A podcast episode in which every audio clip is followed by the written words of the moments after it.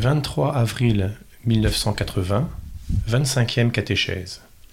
Tu ne commettras pas l'adultère. Rappelons-nous les paroles du discours sur la montagne auxquelles nous nous sommes référés au cours du cycle actuel de nos réflexions du mercredi. Vous avez appris qu'il a été dit Tu ne commettras pas l'adultère.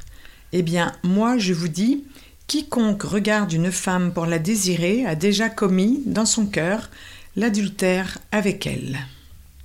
L'homme auquel Jésus se réfère est précisément l'homme historique, celui dont nous avons recherché l'origine et la préhistoire théologique au cours de la précédente série d'analyses. Directement, il est celui qui entend de ses propres oreilles le discours sur la montagne, mais aussi en même temps que lui, il y a un tout autre homme placé face à ce moment-là de l'histoire, que ce fut dans l'immense espace du passé, que ce soit dans celui non moins vaste du futur. En présence du discours sur la montagne, c'est également à ce futur qu'appartient notre époque, notre état de contemporain. Cet homme est, en un certain sens, chaque homme, chacun de nous. Celui qui connaît le commandement positif Tu ne connaîtras pas l'adultère, comme contenu de la loi, ce peut être aussi bien l'homme du futur que l'homme du passé. Mais ce peut être également celui qui, selon l'épître aux Romains, a ce commandement seulement inscrit dans le cœur. Romains chapitre 2 verset 15. À la lumière des réflexions précédemment développées, c'est l'homme qui, déjà dès son origine, a acquis un sens précis de la signification de son corps, et ce, dès avant d'avoir franchi le seuil de son expérience historique dans le mystère même de la création, étant donné qu'il en est issu comme homme et femme. C'est l'homme historique qui, à l'origine, s'est trouvé au-dedans de la connaissance du bien et du mal, en rompant l'alliance avec son Créateur.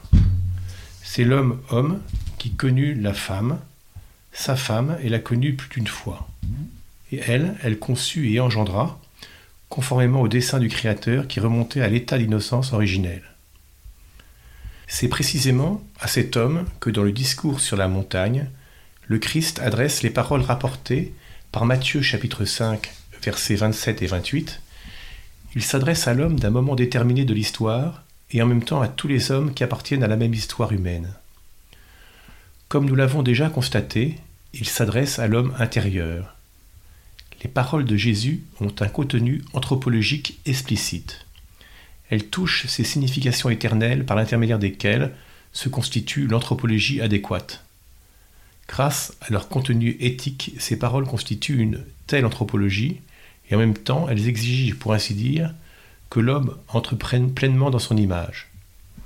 L'homme qui est chair et qui en tant qu'homme masculin reste en rapport, par son corps et son sexe, avec la femme, c'est en effet, c'est ce qu'en effet indique également l'expression Tu ne commettras pas l'adultère doit, à la lumière des paroles du Christ, se retrouver à l'intérieur de lui-même dans son cœur.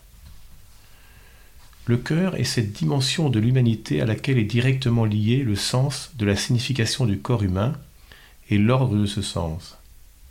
Il s'agit ici tant de la signification que nous avons appelée conjugale dans nos précédentes analyses que de celle que nous avons appelée génératrice et de quel ordre s'agit-il cette partie de nos considérations doit précisément apporter une réponse à cette question, une réponse qui atteigne non seulement les raisons éthiques, mais aussi les raisons anthropologiques. Elles sont et restent en effet réciproquement en relation.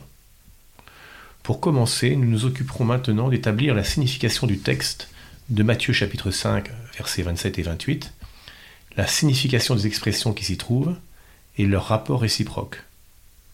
L'adultère auquel se réfère directement le commandement précité signifie la violation de cette unité dans laquelle l'homme et la femme peuvent, seulement en tant qu'époux, s'unir si étroitement qu'ils ne forment qu'une seule chair. L'homme qui s'unit ainsi à une femme qui n'est pas son épouse commet un adultère. Et commet également un adultère la femme qui s'unit de cette manière à un homme qui n'est pas son mari. Il faut en déduire que l'adultère qu'un homme commet dans son cœur quand il regarde une autre femme pour la désirer signifie un acte intérieur bien défini. Il s'agit d'un désir que, dans ce cas, l'homme dirige vers une femme qui n'est pas son épouse, afin de s'unir à elle comme si elle l'était, c'est-à-dire utilisant encore une fois les termes de la Genèse chapitre 2 verset 24, de manière que tous deux soient une seule chair. Comme acte intérieur, ce désir s'exprime par le sens de la vue, c'est-à-dire par le regard, comme ce fut le cas pour David et Bethsabée, pour prendre un exemple dans la Bible. Le rapport existant entre le désir et la vue a été mis particulièrement en relief par les paroles du Christ. Les paroles ne disent pas clairement que la femme, objet du désir, est l'épouse d'un autre, ou plus simplement qu'elle n'est pas la femme de l'homme qui la regarde ainsi. Elle peut être l'épouse d'un autre, ou même ne pas être liée par un mariage.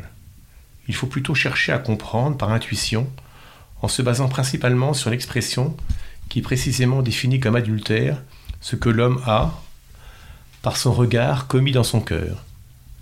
Il faut en déduire correctement qu'un tel regard plein de désir que l'homme tourne vers son épouse n'est pas adultère dans le cœur, précisément parce que l'acte intérieur correspondant de l'homme se réfère à la femme qui est son épouse, à l'égard de laquelle l'adultère ne saurait avoir lieu. Si l'acte conjugal, en tant qu'acte extérieur dans lequel tous deux s'unissent et ne forment plus qu'une seule chair, est licite dans la relation de l'homme en question avec la femme qui est son épouse, l'acte intérieur est dans cette même relation également conforme à l'éthique. Néanmoins, le désir qu'indique l'expression concernant celui qui regarde une femme pour la désirer a sa propre dimension biblique et théologique que nous ne pouvons manquer d'éclairer ici. Même si elle ne se manifeste pas directement dans cette unique expression concrète de Matthieu, chapitre 5, versets 27 et 28, cette dimension est cependant profondément enracinée dans le contexte global qui se réfère à la révélation du corps. Nous devons remonter à ce contexte afin que l'appel du Christ au cœur, à l'homme intérieur, résonne dans toute la plénitude de sa vérité. Le passage cité du discours sur la montagne a fondamentalement un caractère d'indication. Si le Christ s'adresse directement à l'homme comme celui qui regarde une femme pour la désirer, cela ne veut pas dire que ses paroles, en leur sens éthique, ne se réfèrent pas également à la femme. Le Christ s'exprime ainsi pour éclairer d'un exemple concret la, la manière de comprendre l'accomplissement de la loi, conformément à la signification que lui a donnée Dieu législateur, et en plus d'entendre cette surabondance de la justice dans l'homme qui observe le sixième commandement. En parlant ainsi, le Christ veut que nous nous penchions sur l'exemple en soi, mais aussi que nous pénétrions pleinement le sens éthique anthropologique de sa déclaration.